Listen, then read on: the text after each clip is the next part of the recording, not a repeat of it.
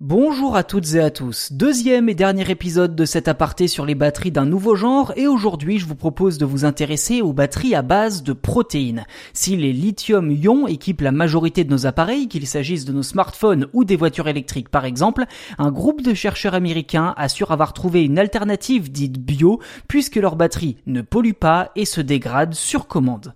Je ne vous apprends rien, les piles et les batteries sont absolument indispensables dans nos vies pour faire fonctionner les objets du quotidien. Cette ultra-dépendance cause d'ailleurs pas mal de soucis dans un contexte où les objets connectés se développent à vitesse grand V. Des soucis notamment environnementaux puisqu'une batterie nécessite des matériaux rares, extraits par des procédés chimiques très polluants dans des mines, sans compter que les filières de recyclage des batteries, notamment de voitures, ne sont pas encore suffisamment efficaces, limitant ainsi le recyclage à un bien triste 5% d'après le média Chemical Engineering News.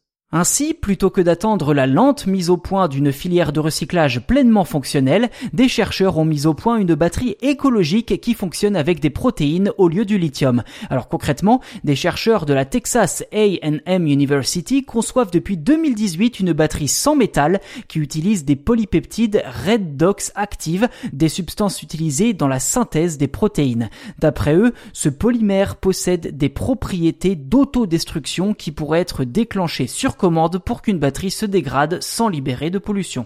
Actuellement, les batteries à base de protéines ont des performances équivalentes à un tiers de celles des batteries lithium-ion.